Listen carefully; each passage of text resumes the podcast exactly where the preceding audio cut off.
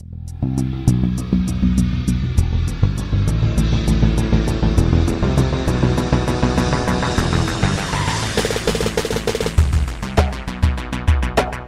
Saludos a todos los que nos escuchan y bienvenidos al primer episodio de Qué Buena Vida Podcast. Yo soy Miriam Ocasio, creadora de Puerto Rico Eats. Es una página que se dedica a, todo, lo, que cubre nuestra gastronomía. Cubro desde food trucks hasta fine dining, eventos culinarios y hasta especiales en restaurantes. Y estoy aquí acompañada con dos amigos míos, Ana María Salicrup y Juan Nadal, que también son otros amantes de la buena vida. O sea que voy a dejar que ellos se presenten. Hola, hola, yo soy Ana María, amiga de Miriam y de Juanín, de muchos aspectos de la buena vida. Y en particular, pues aunque mm, eh, sí disfruto de viajar, de comer, de ir a restaurantes, de todo, todo lo que eso conlleva, pues en realidad le hablaría un poquito más de quizás cómo empacar bien para un viaje o sí. o soy súper fanática de los gadgets, cualquier cualquier tipo de gadget, cocina, oh, viaje, etcétera, que hagan de nuestra vida una más fácil y más agradable. Y soy la token cat lady del grupo. Así que ya verán que muchas de mis recomendaciones pues van a incluir algún tipo Son de cat oriented con gatos, animales o algo por el estilo. Pero nada, gracias por escucharnos y esperamos pasarla súper bien. Qué lindo, qué lindo. Pues yo soy Juan Nadal. Eh, espero poderlo entretener con un poquito de mi conocimiento de viaje. Me encanta definitivamente viajar y comer, como todos los que me conocen personalmente saben. Y vamos aquí a compartir nuestro conocimiento, nuestras preguntas, eh, básicamente todo eso. Y aparte de eso, pues soy amante de los popcorns que venden en cierta, cierta tienda eh, que está localizada eh, a través de todo Puerto Rico. me gustan los karaoke. Eh, que nos pidieron que habláramos un poquito de. zumba, zumba, olvídate. O sea, ay, los gatos, el, el, pelo de los gatos me da un poco de alergia también. Pero, but that's it. That's about it. Así que vamos allá. Hay gatos calvos, Juanín. Ah, Después podemos hablar de eso. Y podemos, bueno, sí. Vamos bueno, pues ya saben que tengo aquí mis expertos y vaya para los que no sabían, Ana María es una mostra cocinando. Y gracias a Ana María, Puerto Rico Eats tiene su nombre. Ana María fue ah. una de las primeras personas que yo consulté antes de comenzar el, antes de comenzar la página y su esposo Luis fue el que me ayudó también pues con la cuestión de, decir en español, en inglés, o sea que les debo mucho, o sea que está súper chévere que estamos colaborando en algo que tiene está relacionado con Puerto Rico Eats ahí como cinco años después, pero se dio. Sí, y, Ana María tiene acá entre nosotros uno, unas recetas de ciertas comidas, unas recetas que han bajado de generación en generación.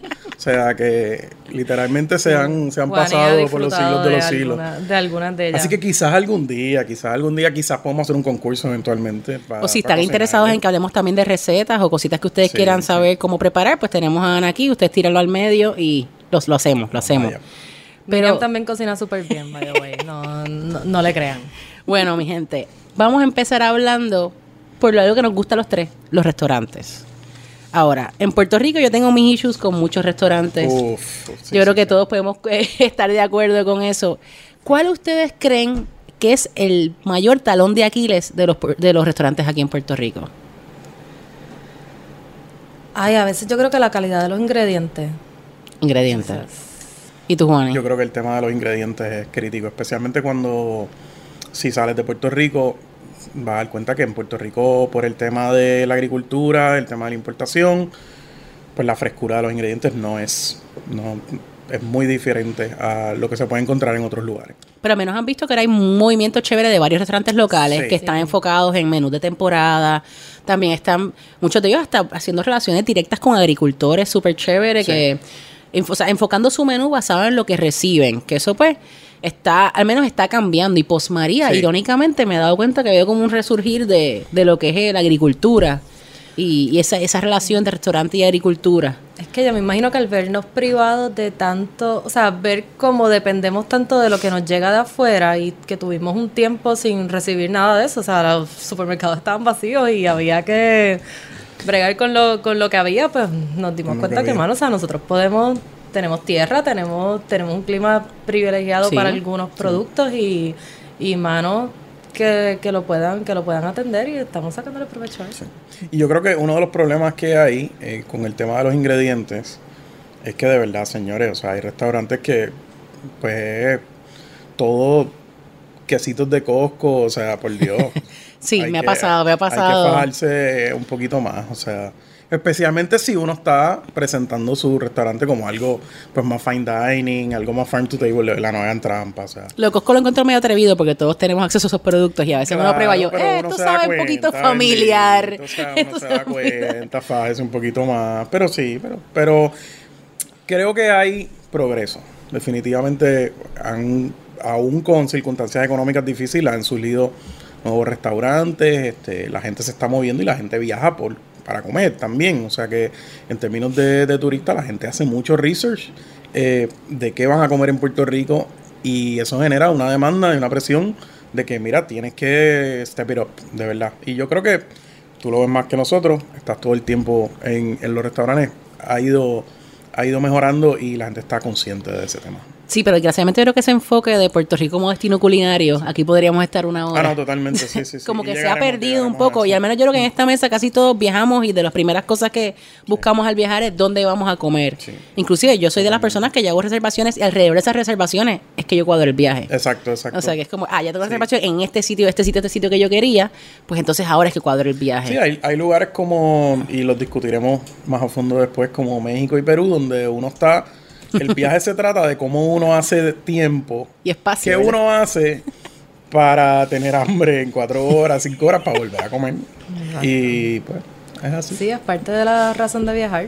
O sea, es parte de, es parte integral de la experiencia de, de estar en otra cultura y de saber qué es lo que qué es lo que comen. Igual igual me ha pasado después de viajar a diferentes destinos que cuando vengo y trato aquí poca oferta, creo yo, no sé tú, sabes más Miriam, de restaurantes internacionales.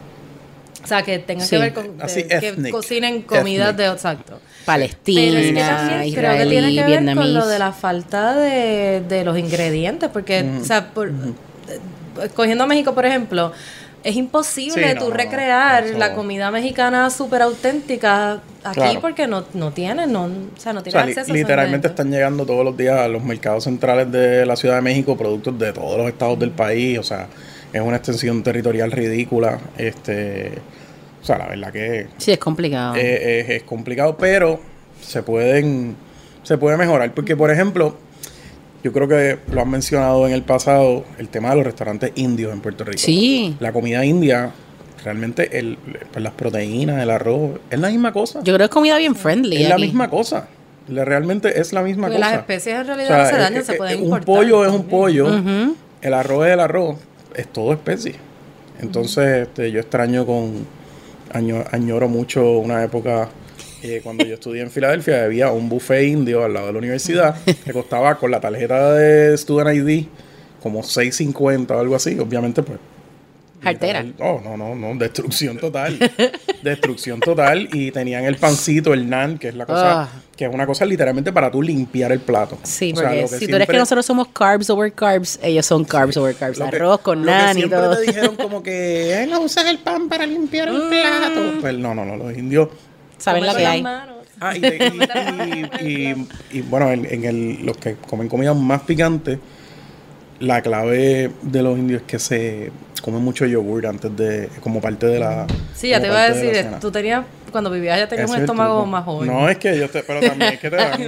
Sí, ahora me parece que, trucos, que hay que hacer, hay que, hay que tomar unas pastillas antes el de ir a un restaurante yogur. indio en, esto, en estos del yogur. 30. Digo, para nuestros oyentes, nosotros estamos en 30s. nuestros 30s, así que...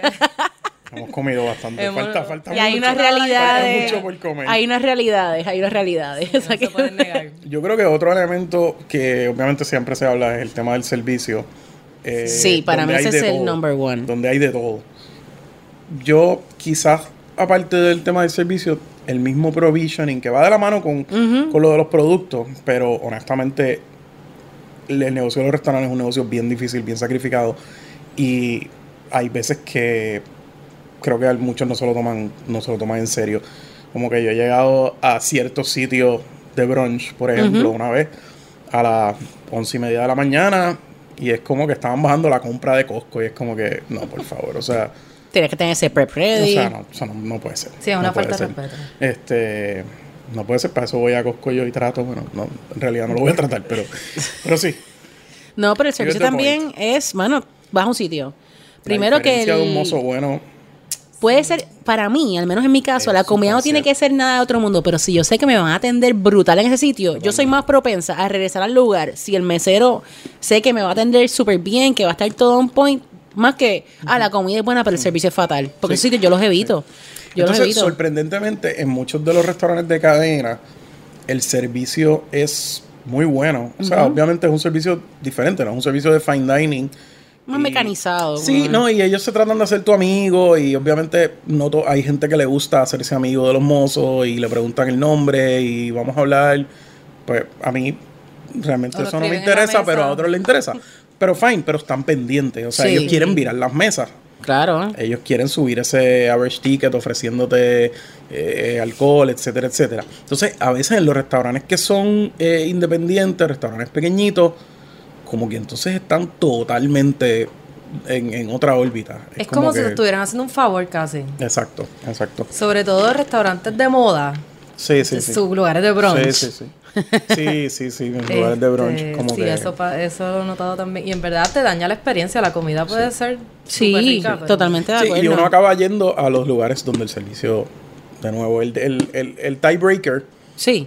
entre ir a X o Y sitio y después vamos a reconocer los que dan buen servicio. eh, eh, pues ese, realmente si sabes que, que no te vas a tardar, o sea, hay veces que uno quiere comer, uno quiere estar tres horas sentado, hay veces que pues uno tiene una hora. Sí, por ejemplo, en almuerzo me ha sucedido ahora, pues muchos restaurantes están tirando especiales de almuerzo. Y yo, pues perfecto, pero, viste, mi trabajo me da flexibilidad. Yo puedo almorzar en una o dos horas, pero no todo el mundo tiene esa flexibilidad. Yo estuve hace como dos o tres días en restaurante que se tardaron una hora y veinte minutos en traerme la comida desde que yo la pedí. O sea, un almuerzo. en un almuerzo. O sea, acabé regresando al viejo San Juan compra. como a las, do- a las dos horas, dos horas y media. Mira, eso no es doable. Eso no es doable para la mayor parte de la gente. Si te, tira- te- si te estás tirando especiales de almuerzo. Para que salgan súper rápido. Mira, zumba, zumba, zumba, zumba, zumba. ¿Sabes? Si ten ciertas cosas pre-preparadas y eso. O sea, dentro de lo que se pueda, porque obviamente pues hay cosas que uno tiene que preparar al Pues momento. eso no, no, no, está, no debe estar en el especial. Sí, deberían tener que coger ejemplo de casa de mi abuela. Mi abuela tiene un turnover allí de gente. Ahí entra un primo, entra un sobrino, entra fulano, entra, sale, entra, sale, entra, sale. Y todo el mundo llega al trabajo No a tiempo. qué hora. No, no, ya debe ser adiestramiento full. Y después el café. Y el Por lo café. menos en casa de mi abuela. Y en casa con la media. Entonces O hay sea veces que... hay como que los especiales son tres páginas de especiales, como que no, o sea... Ah, sí, menús enormes, como que Concéntralo, no. concéntralo. Pero estaremos hablando, la idea es que en cada podcast eh, hablemos de restaurantes específicos, de los que vayamos visitando, eh, premiemos a los buenos y un poquito le demos A los, latigazo a los no tan buenos. no tan buenos para que Pero en cuestión constructiva de que mejoren. Pero por último, así en cuanto a issues que yo tengo en restaurantes locales, también la consistencia, mano. La consistencia de la comida que está saliendo. Un día comiste brutal, dos días o tres días después volviste o se lo recomendaste a alguien. Me ha pasado en múltiples ocasiones en la página. Yo que estoy dando como que el sello de calidad cuando pongo la foto, cuando doy el review. Claro. Ah, mano, Miriam, fui. No, no fue mi experiencia. No fue mi experiencia. Ah, ¿Qué pasó? ¿El chef no estaba? ¿O esto? Pues no, a mí mano. me ha pasado cuando yo voy con la gente, ah, pídate tal cosa, qué sé yo. Ah, y hasta yo lo pedí, no, esto no es lo que yo me comí la otra vez. Sí, o sea. sí, no, no, no. Y que eso le quita mucho la experiencia. Entonces, uno le- hasta le da hasta como cuestión recomendar sitios a veces. Como que a veces yo recomiendo sitios en Puerto Rico Eats que yo he ido ya 10, 15, 20 veces y veo ya un patrón de Sí, sí. esto es sitio bona fide. Tú sabes, este sitio es bona fide y lo podemos bregar. Pero, ahorita Juani dijo un punto importante sobre viajar para comer. Y mucha gente, yo Muy creo que en Puerto Rico, piensa que viajar es como un poco inaccesible. O sea, que es- tengo que ahorrar esta cantidad ridícula de dinero para estos destinos que yo puedo hacer. Juan, y háblanos un poquito de totalmente. técnicas que tú utilizas, que yo sé que tú eres un monstruo viajando y, y no viajándote, o sea, todo, de a destinos sencillitos. todo, vas a buenos destinos y vas a destinos también, a veces en business class, first class, o sea que háblanos un poquito Eso cómo tú logras eso esas no cosas. evidencia, son rumores, son rumores. Eh, sí, la verdad es que ahí tenemos acceso a. Hay muchas. Estamos en un momento también donde se puede viajar más barato que antes.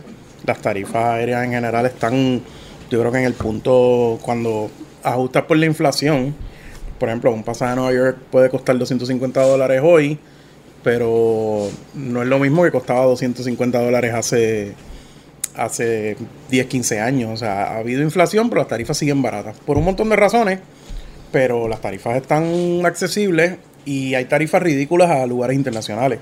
O sea, lugares como Asia, eh, Europa, etcétera. Y, ¿Y hay alguna temporada en que algunas tarifas bajen más que en otras? O sí, sí, de definitivamente. Eh, por ejemplo, la gente pregunta, me, me pregunta mucho de, ah, quiero ir a mm, Europa y pues estoy pensando ir de julio 15 a julio 25, pues esa es la época más cara. O sea, el pasaje te va a costar 1.200 dólares usualmente o más.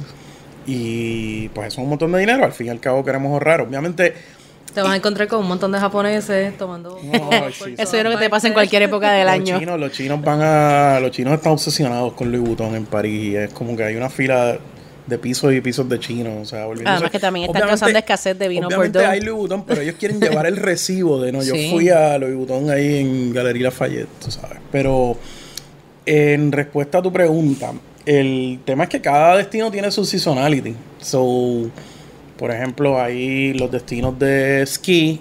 Hay gente que va a los destinos, a los destinos de esquí en verano a hacer este, a correr caballo. Esta gente que le gusta caminar y trepar Hiking. montaña. Un buen cosa. ejemplo de eso es Stowe Vermont. Stowe Vermont. Y, los puedes ir a comer y súper rico. Bajan un montón. Muchas verano. actividades. O sea, y literal, los precios de los restaurantes en esos lugares cambian el menú. O sea, hay un summer season menu y hay un winter season. Y con el tema de Europa específicamente, pues si vas a Europa en invierno, fuera de Navidades, pues si vas a Europa en invierno vas a conseguir tarifas súper baratas. O sea, te va a salir más barato ir a Europa, por lo menos el pasaje aéreo, que ir a Estados Unidos en varias, en verano. Pero bueno, y por lo menos, por ejemplo, yo si tú utilizas, yo tengo dos estrategias. Yo utilizo unas páginas web que van como tracking los precios. Tam- Sí. Y también utilizo pues estrategias de puntos. ¿Cuál, es, Como- cuál, es- cuál estás usando para, los para los pasajes? Yo utilizo Hopper, utilizo súper Momondo también. Sí. el- Google Flights para monitorear. El app de Hopper. El app de Hopper, de hecho, una vez conseguí los vuelos de San Juan a New York en low season, septiembre, octubre. Es super low season en general para ir de Puerto Rico a Estados Unidos y, y viceversa. Eh, y bajaron los pasajes a 100 dólares round trip a Nueva York. wow. O sea, 100 dólares round trip. Y literal.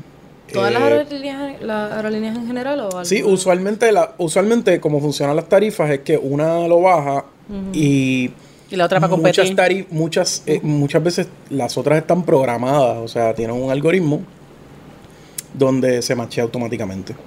Usualmente las líneas compiten por ser el primero que uno ve, porque la mayoría de la gente entra en kayak o en cualquiera de Y estos cogió ese sitios primer precio que y vio. coge lo primero que ve. So, ¿y cómo se rankea si el, si el precio es igual?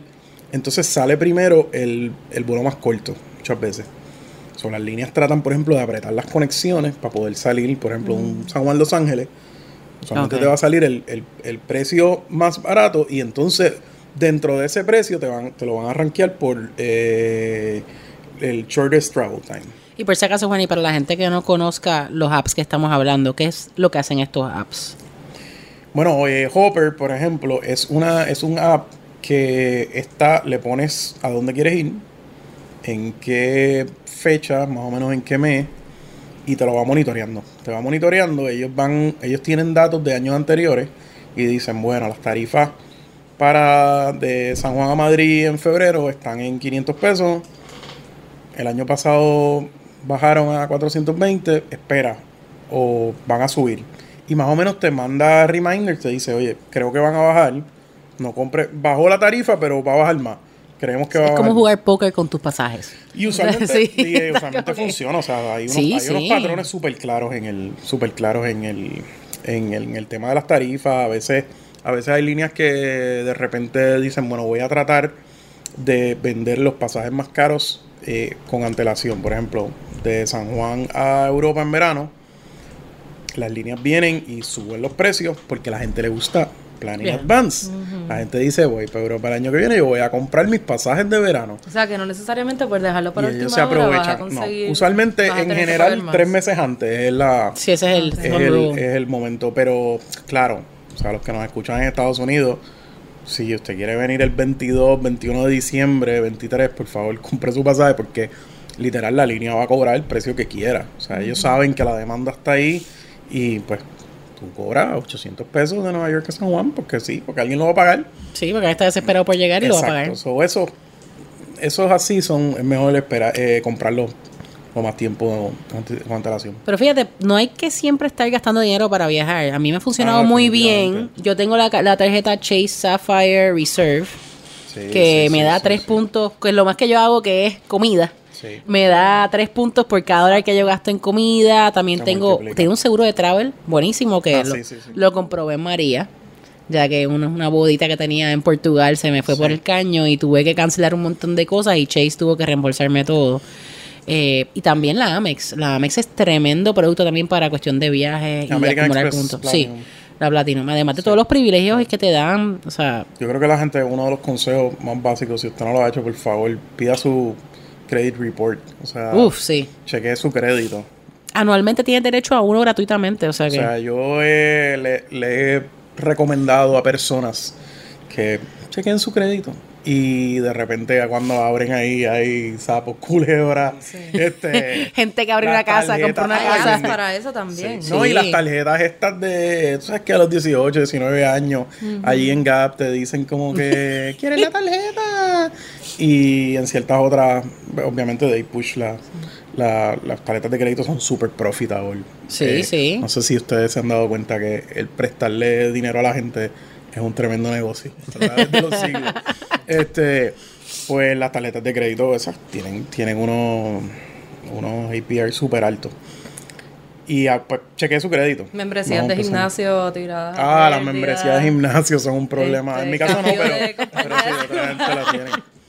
Pero el sí, yo creo que Credit Karma es una buena manera de. Sí, yo tengo Credit Karma y, te, y es bien buena. Sí. Te da dos, dos compañías de crédito.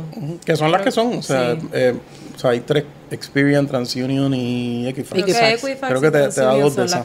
Pero te da una súper buena idea y es bastante cerca al de verdad. Eh, y ese, ahí obviamente hay que poner el número de seguro social. Pero como ellos hacen dinero, es que ellos están te entras, te suscribes al site, es totalmente gratis. Eh, pero ellos te van a dar, de acuerdo a tu crédito, pues te van a hacer ofertas como eh, tailored a tu, a tu, al credit profile que tengas.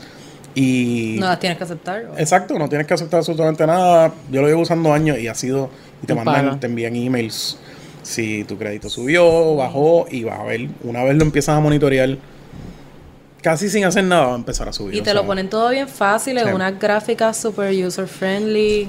Sí. Eh, ¿Verdad? Sí, es bien bueno. Yo creo que ese es el primer paso y, obviamente el primer mito de como que, ah, no quiero tener, no quiero tener tarjetas de crédito. Yo creo que es cuestión de ser responsable y más ver el beneficio que te pueden dar. Por ejemplo, muchas de estas tarjetas de crédito tienen, tienen partnerships con airlines, tienen partnerships con hoteles. y tú puedes o transferir puntos, inclusive hay ofertas a veces que, ah, transfieres 200 puntos y tanto por ciento adicional te vamos a ver cuando hagas la transferencia. Siempre hay incentivos para transferir.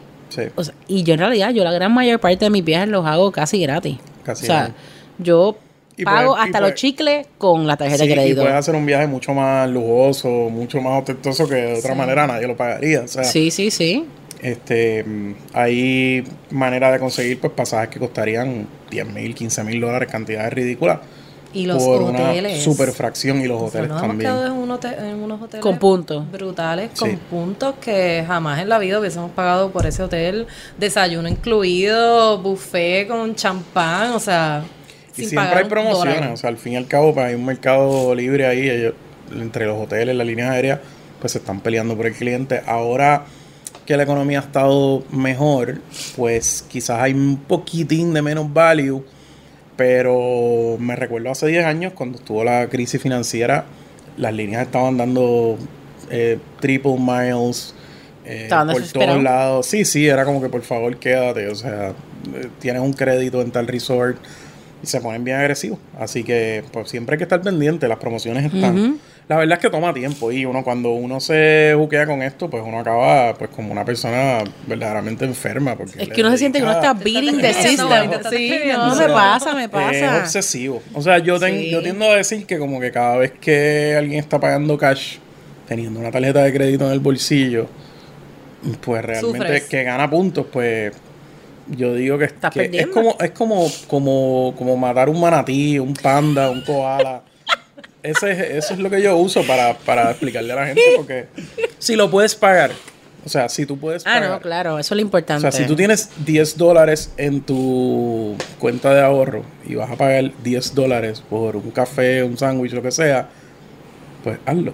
O sea, aunque pagues la tarjeta de crédito todos los días. O sea, literal. Sí, ahí la Tú- clave está en el Tú te control que levantas por la mañana, la, la ellos no te van a cobrar extra No. por tu por tu hacer 15 pagos al mes. Al revés. Pero hay que hacerlos. Pero hay si que no- Hay hacer- que hacerlo. totalmente. No dejes que se, se te trepe, porque si no. Así que hay que hacerlo. Pero una vez uno desarrolla esa disciplina, Exacto. Hay que hacerlo también. sí. pues la verdad es que se ve la diferencia, o sea, puedes hacer mucho más. Y sí hay otras cosas en las cuales se pueden usar los puntos, pero no necesariamente los mejores valores, los mejores values están en los hoteles Sí. y, en la, y definitivamente en los tickets. Yo estoy anti-cashback. Eso es la peor manera de hacer Ah, una sí, redención. totalmente, la gente se envuelve, ah, o pay with points, tu credit statement, tu cashback. Sí, la- la- las compañías, los bancos eh, quieren, una vez la gente tiene millas, ellos quieren eliminar esas millas del, del balance sheet y la manera es, es como soccer bets en el casino. O sea, los que han jugado craps en la buena vida. pues, En la buena los que vida. han jugado craps, hay un montón. Si juegas craps, pues puedes jugar el pass line o el down pass line. Esos son, tienen los mejores odds. Hay un montón de apuestas en el medio de la mesa. Pues esos son soccer bets. O sea, los odds son súper malos y la casa ahí siempre va a ganar. Siempre gana. So, pues así es. Ellos te ponen, por ejemplo, cuando tienes un balance de puntos, te dicen, ah, usa cashback o compra, cómprate un iPod. Y pues usualmente el valor ahí es como un centavo por milla, que es lo peor.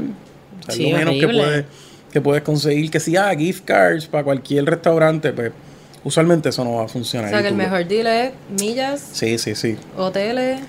Sí, ¿Qué transfer- transferir a las líneas aéreas. Transferir o comprar dentro del portal. Yo he hecho ambas. Eh, pero típicamente comprar. transfiero, Pero tiene transfiero más, tales, tiene más. Después explicamos eso con calma. Porque Digo, yo te pregunto porque es- yo disfruto de, de los puntos de mi tarjeta de crédito, pero no sé cómo obtenerlos, Lo- cómo te- Cómo cambiarlos. maximizarlo. La, idea, que- la idea es que los Yo voy a más. representar a toda la audiencia que tiene todas estas preguntas de cómo Sí. empezar a hacer Sí, esto, sí. porque siempre alguien O sea, lo hace por mí. esto es casi materia de un doctorado, o sea, la verdad, porque claro, lo hacen, hay mucha gente que está explotando el, el sistema y, y hay muchos gamers que básicamente están todo el tiempo en esta y se ve, pues tiene un efecto. O sea, entonces empiezan a cerrar los loopholes, complican las reglas.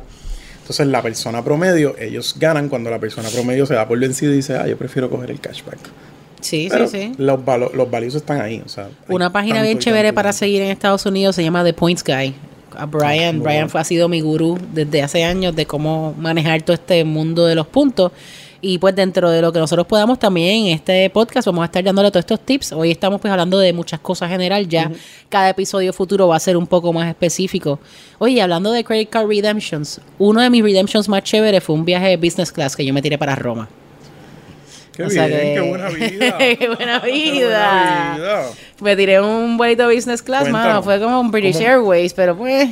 Está bien. Ah, bien. pero pues, champán fluyó, la comida era decente, el lounge bregó, nos dimos el bañito en el Sí, lounge, generalmente, sabes. generalmente, pues las líneas internacionales se ve la diferencia. O sea, la Sí, diferencia sí. es bastante grande.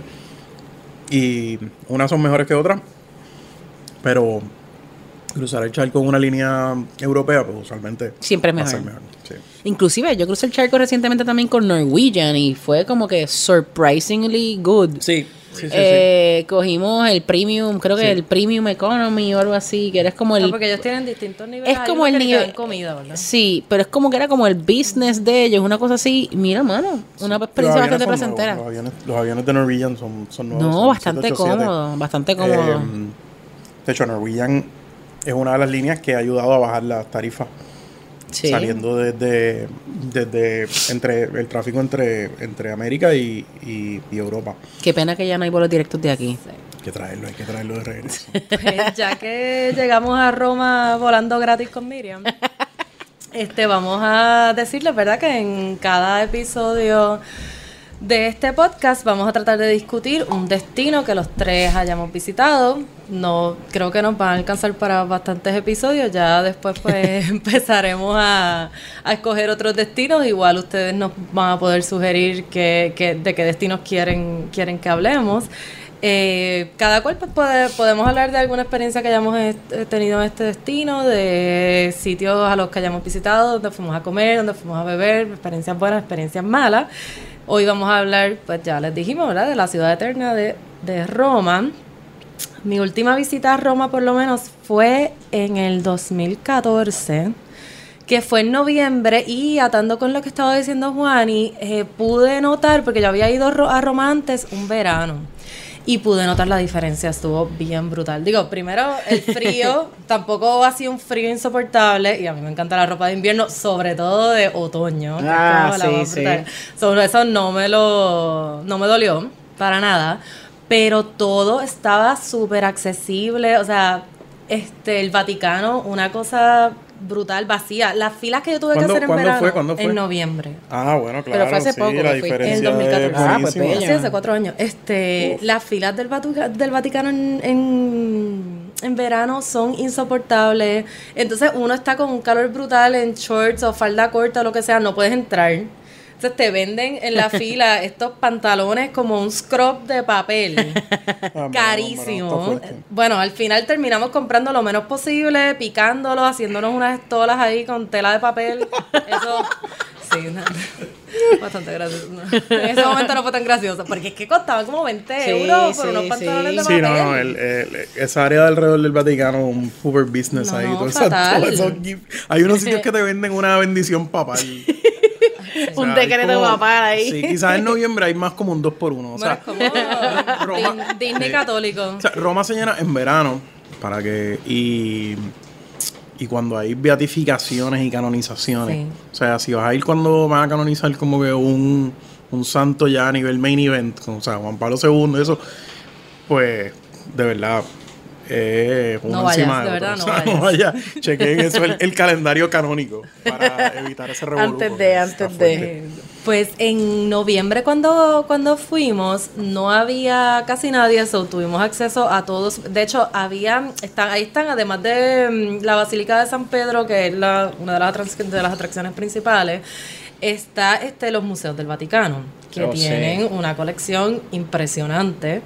Eh, además que la arquitectura del museo también está vale la pena visitarlo, pero se llena un montón. Hay un tour que mm, el- este, lo hicimos en ese momento, pero era porque era parte de una convención que se estaba celebrando en Roma y fue un acceso especial, que es un tour de los museos del Vaticano por la noche cuando cierran. ¡Qué cool! Tipo at the Museum, pero. Wow. Claro, como era parte de la convención, pues el precio era mucho más asequible. Normalmente Tiene que ser un clave, como los imagino. 300 euros. Sí, sí, sí.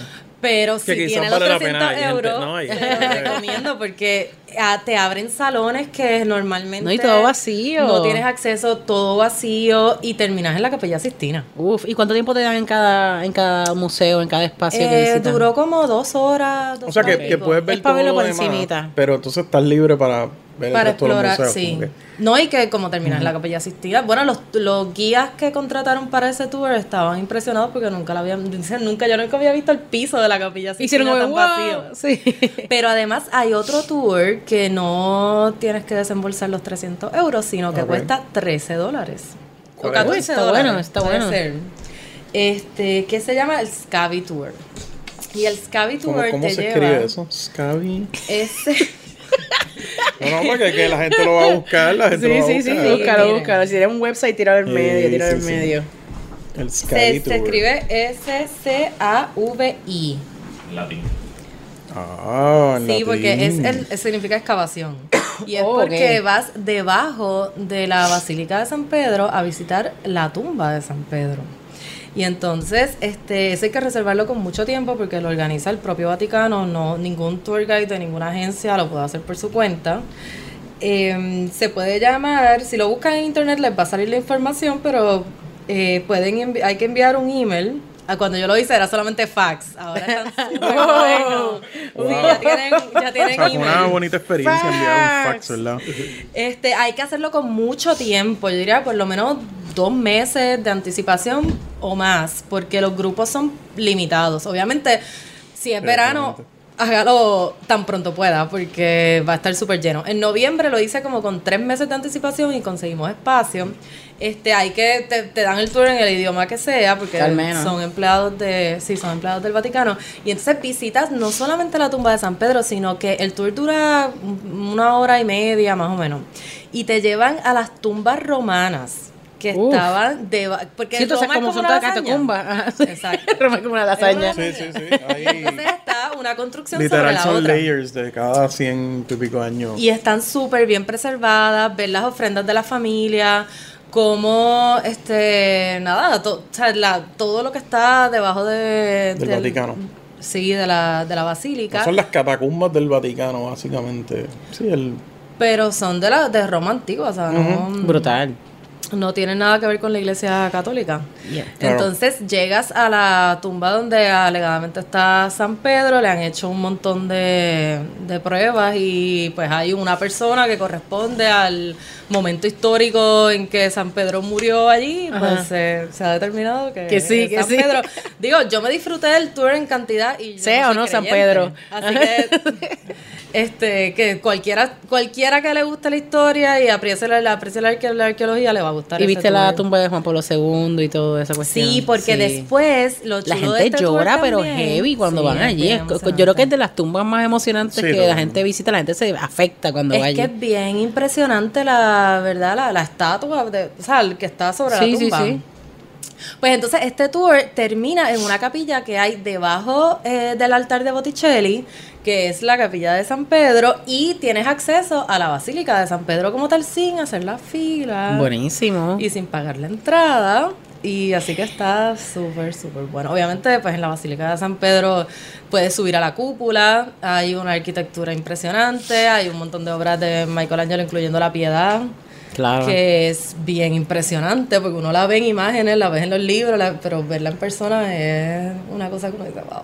Y ya nos hablaste de los museos, pero ¿qué otra cosa tú crees que en Roma la persona que lo visita no se puede perder? Bueno, hay, o sea, ya todo el mundo que nos está escuchando, que le gusta la buena vida, supongo que conoce los atractivos turísticos normales que Sí, uno sí. siempre visita en Roma, así que no vamos a discutir eso porque obviamente va a ir.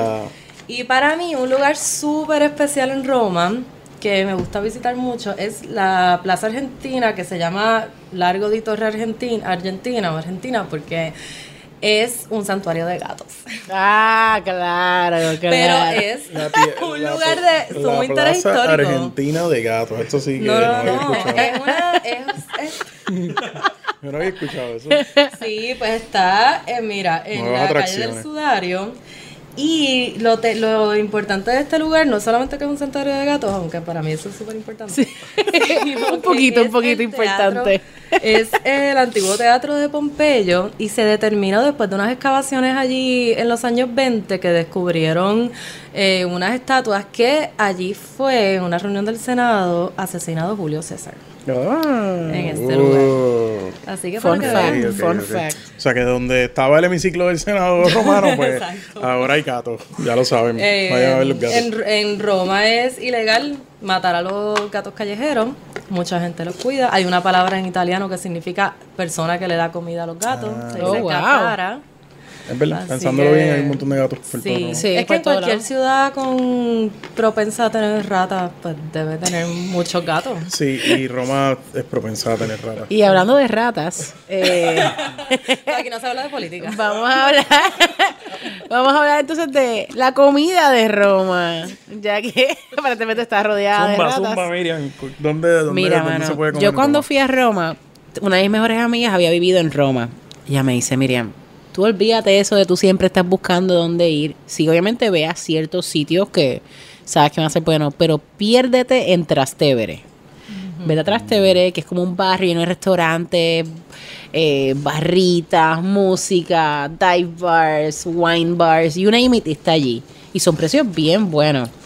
Entonces ella siempre me había recomendado un sitio que se llamaba Da Enzo, que no sé si lo conoces. Da Enzo. Hacen la carbonara de la vida.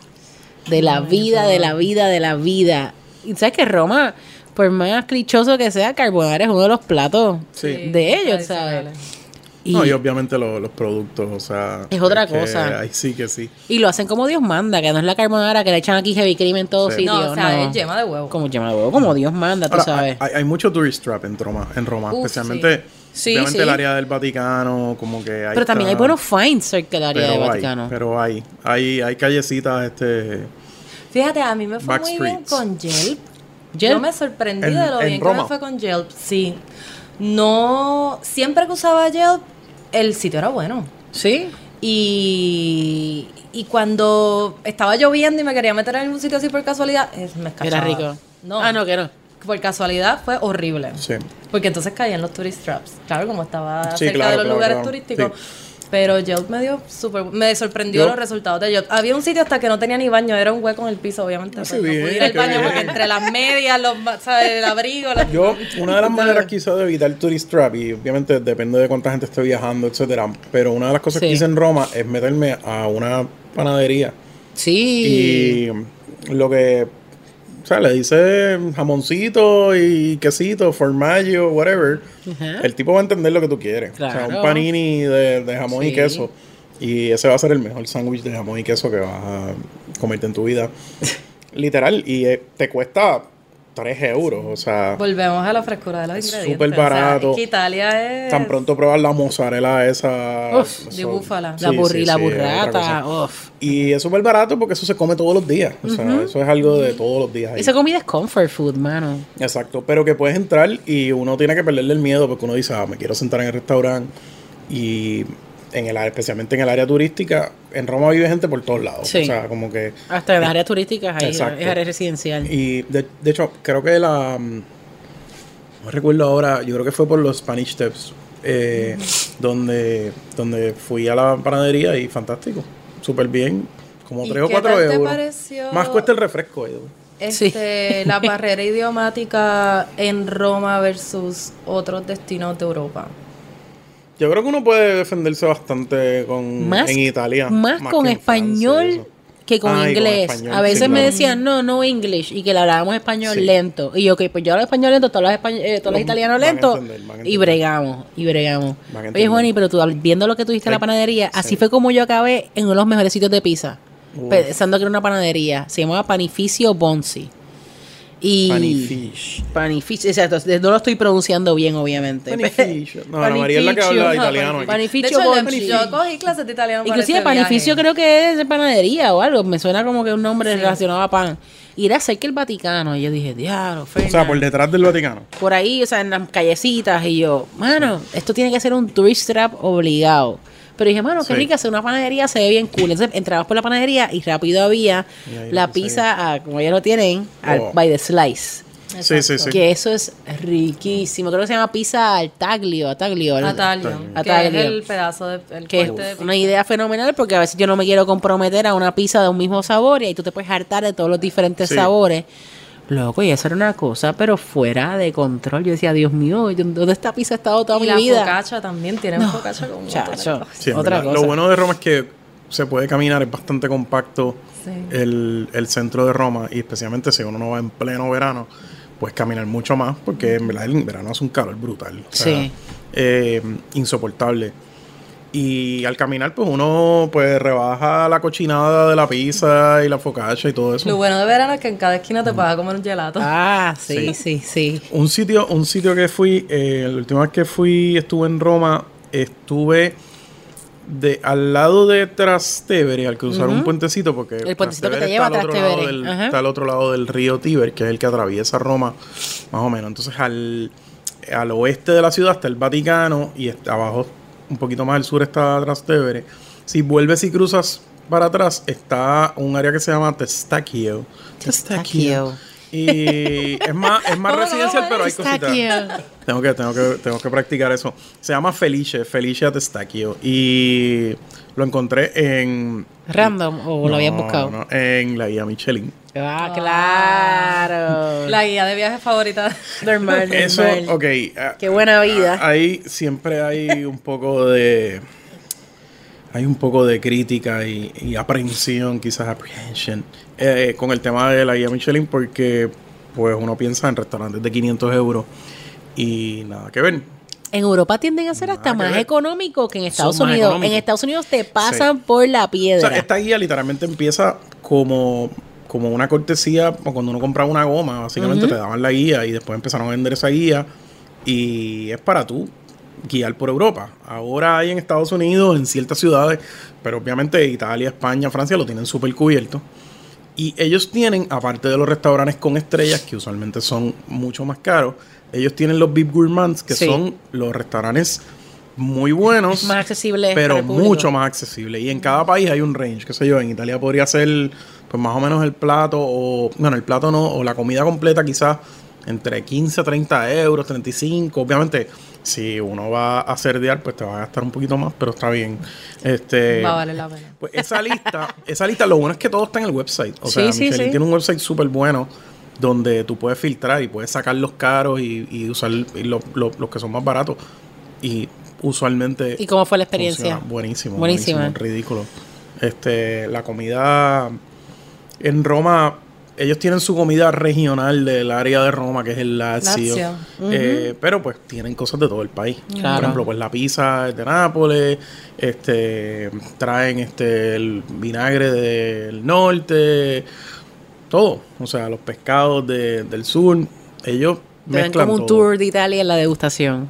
Sí, sí, fuera de control. Y, y cosas bien, que, cosas que son sencillas, el cacho pepe, cosas así, saben tan rico. O sea, Es es, que yo tan estoy tan fresco. loca por la, pasta se hace, Ah, sí. en todos esos restaurantes, la pasta se hace todos los días. O sea, es literal. Y Sí, la ridículo. diferencia, y la diferencia se siente. O sea, esto no son eh, restaurantes que, que compran todo se, todo se monta No, no van a todos Costco. los días. Definitivamente. Yo creo que yo no vi ni un Costco en Roma, o sea que... Eso- Pero contra un lugar que yo me quedé, lo tengo en el bucket list para ir, ya que estamos en lo de los Michelin, es La Pergola, que son tres estrellas Michelin. Y queda Ese es el del el tope de Astoria. Waldorf Astoria, una cosa ridícula. Ay, ¿quién se quedó allí? no, yo no me quedé, lo miré, lo miré de lejos y dije, Ese es el Cavalieri. lo quiero. Pues yo me quedé allí. Ah, con puntos, Como con parte puntos. de la- Dije- no, fue la convención, fue la convención. Fue con Pero puntos, usamos con puntos puntos. para todo lo demás. ¿Y no comieron Ah, allí? No comimos allí. Pero ese es el que está en la colina. La vista es una cosa, pero espectacular. Ansia. Pero yo me enfermé bien brutal Ay, Dios. cuando llegué. Y entonces, este, pues empezamos a comer en otros lugares, cambiamos la reservación y nos dimos cuenta que no teníamos presupuesto para comer allí.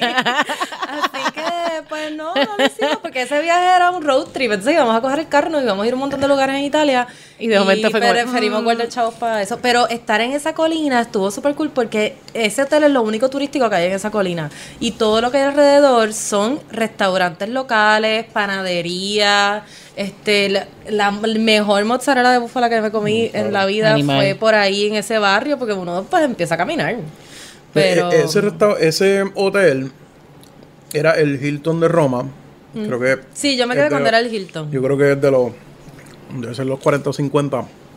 Y Es entonces, pues lo, cuando Hilton compra Waldorf Astoria, le pusieron el, el brand de- el flag de Waldorf Astoria. Y lo cual quiere decir es que como es de Hilton, pues puedes pagar con puntos.